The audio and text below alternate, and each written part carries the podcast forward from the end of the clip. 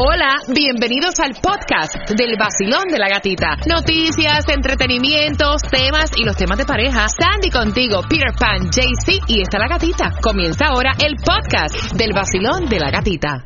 The longest field goal ever attempted is 76 yards. The longest field goal ever missed? Also 76 yards. Why bring this up? Because knowing your limits matters, both when you're kicking a field goal and when you gamble. Betting more than you're comfortable with is like trying a 70 yard field goal. It probably won't go well. So set a limit when you gamble and stick to it. Want more helpful tips like this? Go to keepitfunohio.com for games, quizzes, and lots of ways to keep your gambling from getting out of hand. Why is it that with sparkling water, I'm always playing guessing games with what flavor I'm drinking? Is it citrus? Is it aluminum can flavored? Mm, not sure. Sparkling ice though, they really mean flavor. Like in your face flavor. Orange mango, black raspberry. Don't even get me started on the strawberry lemonade. Kiwi strawberry slid right into my taste buds DMs last night and let them know who's boss. No subtleties there and no sugar either. But it does have vitamins and antioxidants. Find sparkling ice at a major grocery store or club retailer near you. Sparkling ice. Anything but subtle. Eh, es la primera vez que lo vamos a contar y lo vamos a decir también eh, como un servicio para ti, ¿me entiendes? Para que tú tengas mucha precaución, para que nuestra experiencia te sirva a ti para protegerte, para cuidarte. Eh, mira, eh, nosotros tenemos un, eh, un bachillerato, vamos a decir, en COVID-19 porque más de un integrante de este show eh, de verdad que estoy bendecida de decir que han podido eh, superarlo.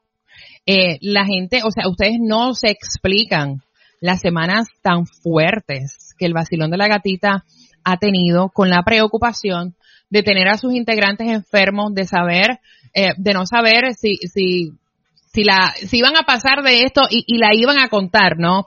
Eh, yo, en los 11 años que llevo dentro de la compañía, eh, he compartido con muchos otros talentos haciendo el morning show. Yo digo que en este grupo eh, ya nosotros hemos superado absolutamente todo hasta la enfermedad, porque nos hemos acompañado unos a otros en esta enfermedad. Mira, el 23 eh, de marzo, para ser específica, ya nosotros habíamos, de hecho, um, ya habíamos tomado la decisión desde hace mucho antes de empezar a transmitir el vacilón de la gatita desde la casa. ¿Por qué? Pues porque Sandy tiene una bebé, tiene una bebé de apenas eh, un añito y pico, vive con sus padres que son personas mayores, el Bori tiene su mujer embarazada, Peter tiene niños pequeños en su casa, y yo obviamente he sido una fumadora por más de 20 años, lo cual dejé el cigarro gracias a Dios hace cinco meses, y estábamos expuestos, Yes. y preferimos, eh, y ya lo habíamos hablado con la gerencia, de hacer el vacilón de la gatita desde la casa, a lo cual gracias a Diosito, el señor Jesús Salas, porque voy con nombre, eh, dijo, mira, pues claro, vamos a hacerlo. Vamos a hacerlo. Se hicieron todos los trámites para que el vacilón estuviera en casa. El 23 de marzo, inexplicable, inexplicablemente, porque habíamos compartido con el Bori todo el día dentro del show, eh, nos recibimos un texto. Casualmente, cuando estábamos probando Yes. para empezar a transmitir en la casa con el señor Jesús Salas. Gata, tengo fiebre. No los quiero asustar, pero tengo fiebre. Bori, la fiebre fue inexplicable, ¿no? Sí, yo salí de trabajar, entonces cogí un nap. Y cuando me levanté sentía una fiebre, pero no era, era, no era normal. Y entonces obviamente ahí estaba empezando ya lo del, lo del virus y todo. Y yo dije, um. Y yo pues ahí fue que les escribí a ustedes rápido porque cuando- a mí bien raro que me dé fiebre. Y de la nada. Ven acá, eran fiebre y escalofrío, dolor de cuerpo. O sea, ¿qué tú sentías? Era, era como la gripe. Eh, sí, me comenzó la fiebre. Y después me dio un dolor de cuerpo, pero también era como inexplicable porque era, si me paraba me dolía. Me dolía hasta los tobillos, las rodillas. es- no tenía ni fuerza. Wow. En ese momento, pues obviamente, aquí empezó el pánico. Mm. Empezó el pánico. Mi jefe me dice, mire, inmediatamente tiene que llamar al médico, o sea, tiene que hacer, alguien le tiene que hacer un screening, tiene que pasar algo. ¿Qué pasa? Que eh, Bori, porque por su edad, en aquel entonces, estamos hablando del 23 de marzo, no habían pruebas suficientes para un muchacho de 26 años ir a hacerse una prueba, porque las pruebas las estaban dejando para las personas que tuvieran el sistema inmune comprometido. Y él tiene 25, 26 añitos. Pues consulta, a un médico virtual a través del Baptist. Eh, ¿Cómo fue esa consulta, Bori? Tuve que bajar la Ahora yo te aplicación. estoy entrevistando a ti, dale. Sí, porque cuando fui a llamar al hospital, era. Ellos no te atienden, obviamente, a- en ese momento, si no tenías a alguien que te había transmitido el virus o que te estuvieras muriendo prácticamente, que sea, llegaste al hospital para el cuarto. So, me mandaron a bajar la aplicación y ahí tuve hablando con un doctor así mismo como lo estamos haciendo ahora por la aplicación. Él me estaba viendo, entonces yo expliqué los síntomas y ahí fue que entonces él me dijo los pasos a tomar y que los medicamentos que tomara y que no tomara, pero la prueba no me la, no me la pude hacer. Porque prácticamente en ese momento tenía que, o que alguien certificado que me pegó el virus, o que si llegaba al hospital, para adentro.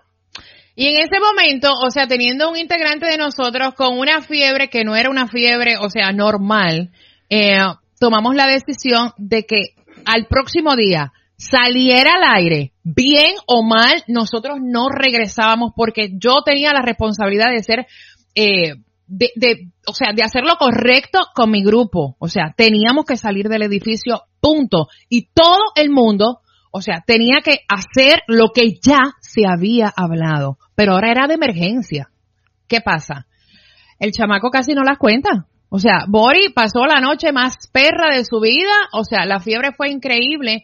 Y ahí fue que nos surgió la idea que le estamos eternamente agradecidos al doctor José Soto, de entonces que fuera donde el doctor José Soto, quien es la persona que hace nuestros contactos a diario, eh, a todo esto con una pena increíble, o sea, una pena el carajo, vamos a decirlo claro, su esposa embarazada, tratando de bregar con esta situación, un chamaco ardiendo en fiebre, o sea, y nosotros con el corazón en la boca. Cuando se le practica la prueba, también se la tienen que hacer a la esposa. Para resumirle el cuento a ustedes, sale positivo el Bori, sale positiva su esposa, pero no empieza eso, a los dos días empieza a sentirse mal Sandy. Bueno, sí, este, que fue, creo que fue el 26 que yo, este, yo me levanté y eran como escalofríos. Me comenzó con la tos seca y era un cansancio. Ese era cansancio, cansancio, cansancio, que yo lo único que quería hacer era dormir. Pero en esos dos días a mí me empieza a faltar la respiración. Yo lo cuento y a mí me van a llorar. No, a mí también. No, que esto está cabrón. Yo, de cuando me dio lo de... De marzo, Bori comienza a sentirse mal. Eh, el 24, Sandy comienza a sentirse mal. Yo me comienzo a sentir mal. Y era increíble. Yo no podía entender cómo Bori eh, estaba con COVID-19, cómo Sandy salió positivo al COVID-19 cuando yo decía, o sea, yo como líder, me considero líder de este grupo, yo tomé todas las precauciones, o sea, yo le ponía bolsitas de Ziploc al micrófono, ustedes conocen que yo tengo una paranoia con la limpieza increíble, yo limpié 60 millones de veces, o sea, yo también debo tenerlo porque yo me estoy sintiendo mal. Eh, con la duda, Peter ha sido el único en este equipo que no se ha quejado eh, comparto, o sea, ¿por qué él no se ha quejado y todos nosotros nos sentimos mal? O sea, el 24, Sandy comienza, lo de Sandy fue, yo te diría que son de estas tipo personas que son asintomáticas, ¿no?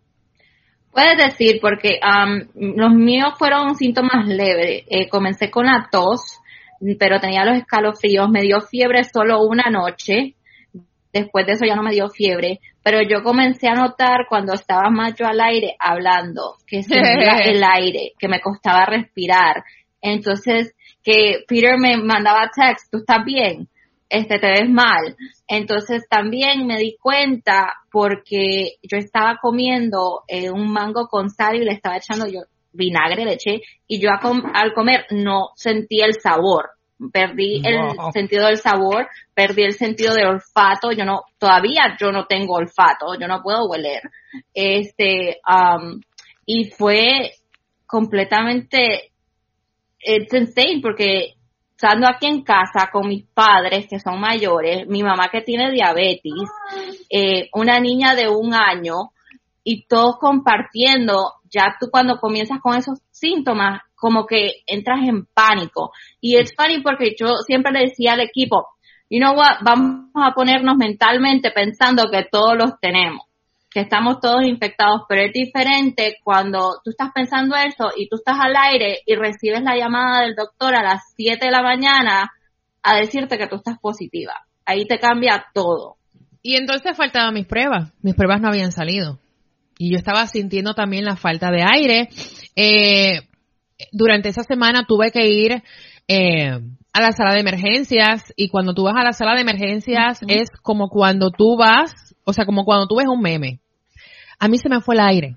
O sea, yo no pude respirar. Y a todo esto yo no sabía si era que tenía COVID o si era otra cosa o si era mental o si era el estrés de todo lo que le estaba pasando a mis compañeros porque hay una realidad, tú ves a alguien con síntomas y tú empiezas a sentir los síntomas también. Por eso es que yo vengo diciéndote durante todo este tiempo, la mente es tan poderosa, contrólense, eh, manténganse en su casa, no hagan caso. Si ustedes ven a alguien como que está bien, puede estar contaminado, porque te estamos hablando con toda la propiedad del mundo. Ya nosotros lo vivimos en, carne propia y no habíamos dicho nada. Estamos haciendo público por primera vez ahora. Llego al hospital para empezar la primera pregunta que te hacen cuando no has entrado en una sala de emergencia, ¿has estado con alguien positivo al COVID? ¿Has tenido fiebre, tos? Eh, no tengo fiebre, no tengo tos, no puedo respirar, pero sí he compartido con personas que han salido positivas al COVID. Automáticamente te echan a otra parte, o sea, ni tan siquiera te dejan entrar al hospital. Te toman los datos, te toman la temperatura. Ya mi falta de aire era tanta que ya me estaba entrando un ataque de pánico. Es horrible cuando tú no puedes respirar y tú tratas de respirar y empiezas a hiperventilar, te empiezan las náuseas, el mareo, no puedes respirar y la paranoia, tengo COVID, tengo COVID, es COVID lo que tengo, o sea, no puedo respirar, de esta me muero, me muero. Caballero, me ponen oxígeno en el hospital, eso fue toda esta semana, o sea, la semana esa del 24 o 26, esos días, me ponen oxígeno, me hacen electrocardiograma, eh, me hacen una tomografía. Bueno, para resumir, fue una bajada de potasio. No era COVID en ese momento porque las pruebas todavía no habían salido. Cuando las pruebas salen, yo estoy negativa. ¿Cómo es posible? Yo estoy negativa. Increíble. Ah, gracias a Dios. Peter negativo y nosotros y los demás positivos. Eh, mire, hemos pasado un mes bien fuerte Ustedes no saben la preocupación en nosotros darle a ustedes la información y tener a nuestros miembros pasando por esta. El peor que la pasó fue Bori. O sea, nosotros pensábamos que Bori no iba a estar con nosotros más. O sea, Bori es asmático. Hasta yo lo llegué a pensar, entonces fue algo fuerte porque a mí se me... Soy asmático, pero hace años que ni me enfermaba ni nada. Y, cuando peor me era como pasar los días y peor fue hasta hubo el día que me quedé sin aire, de que yo dije, ay, aquí me fui.